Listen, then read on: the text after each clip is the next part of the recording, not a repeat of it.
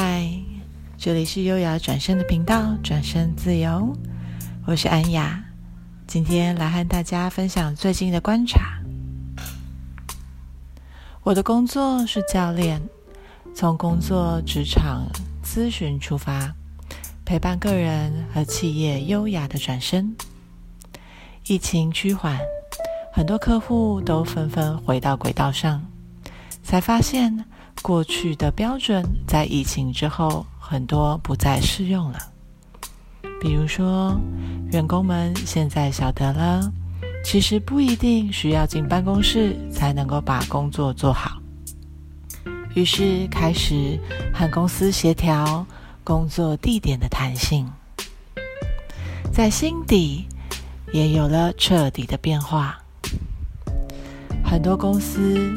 主管定的标准都在疫情期间被挑战、被顺势的调整，所以其实标准可以改的，是可以透过协调，共同创造出大家都适合的标准的。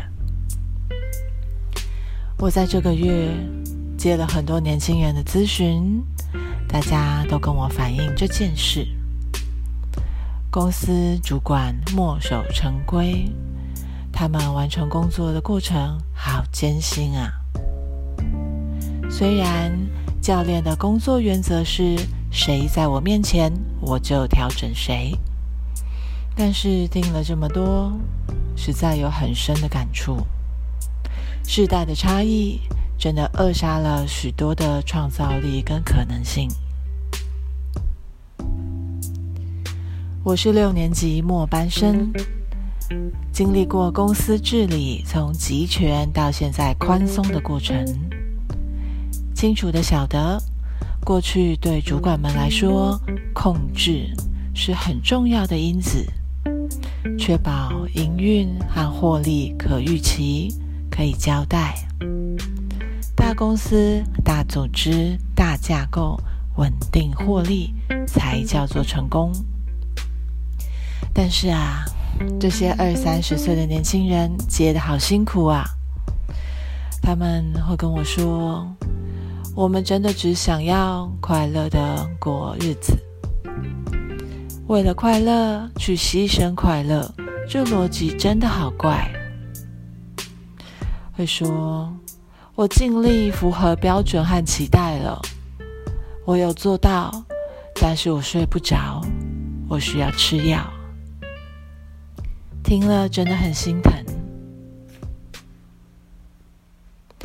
我不晓得有多少人会愿意在我们这个时代终结所有沉重的集体意识，好让下一代能好好的在地球上生活玩乐。